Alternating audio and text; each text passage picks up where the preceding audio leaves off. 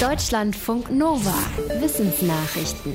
Alle Jahre wieder hoffen viele auf weiße Weihnachten. Dabei gibt es sie gar nicht so oft. Das hat der Deutsche Wetterdienst bei einer Datenanalyse festgestellt. Weiße Weihnachten sind nach Definition des Dienstes, wenn an einer Wetterstation am 24., 25. und 26. Dezember jeweils ein Zentimeter Schnee oder mehr gemessen wird. Und sowas kam in den vergangenen 100 Jahren flächendeckend für Deutschland sehr selten vor, nämlich genau sechsmal, zuletzt 2010. Natürlich gibt es auch regionale Unterschiede bei Schnee an Weihnachten.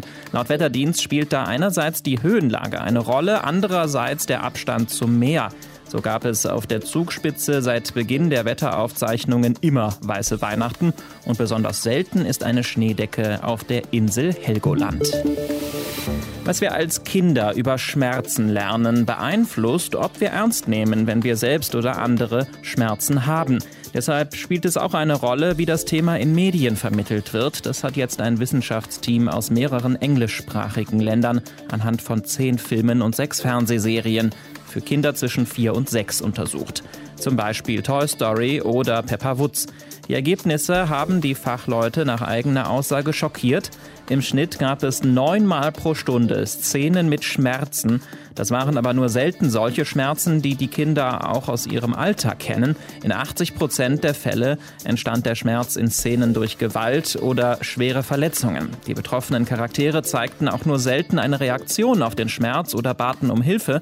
Auch Mitgefühl oder Besorgnis von anderen gab es kaum. Laut den Forschenden wird Kindern so eine völlig unrealistische und verharmlosende Wahrnehmung von Schmerzen vermittelt.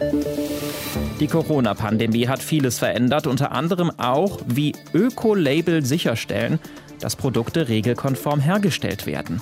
Normalerweise sehen sich dabei Zertifizierungsfachleute die Fabriken oder Bauernhöfe an, wo Kleidung, Elektronik oder Lebensmittel hergestellt werden. Kanadische Forschende haben jetzt herausgefunden, dass diese Kontrollbesuche, sogenannte Audits, wegen der Pandemie jetzt oft als Videoschalter ablaufen. Die Forschenden sagen, dass die Umstellung auf virtuelle Kontrollen ungerecht ist, weil sie Anbieter von nachhaltigen Produktionen in ärmeren Ländern benachteiligt.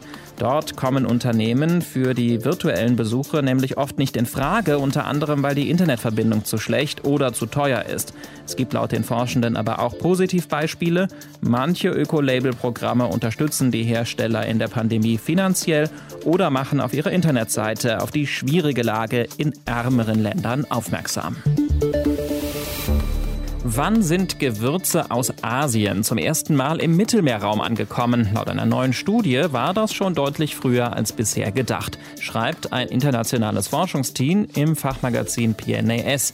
Demnach haben Menschen im östlichen Mittelmeerraum schon vor rund 3700 Jahren asiatische Gewürze wie Kurkuma benutzt und auch exotische Früchte und Öle, einige Jahrhunderte und zum Teil sogar Jahrtausende früher als gedacht.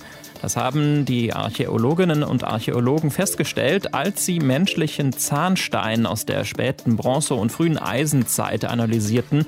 Darin fanden sie Rückstände von Nahrungsmitteln, die belegen, dass Menschen in den Mittelmeerländern östlich von Italien damals schon Kurkuma, Bananen, Sesam und Soja aßen. Das ist der früheste direkte Nachweis dieser Lebensmittel außerhalb von Süd- und Ostasien.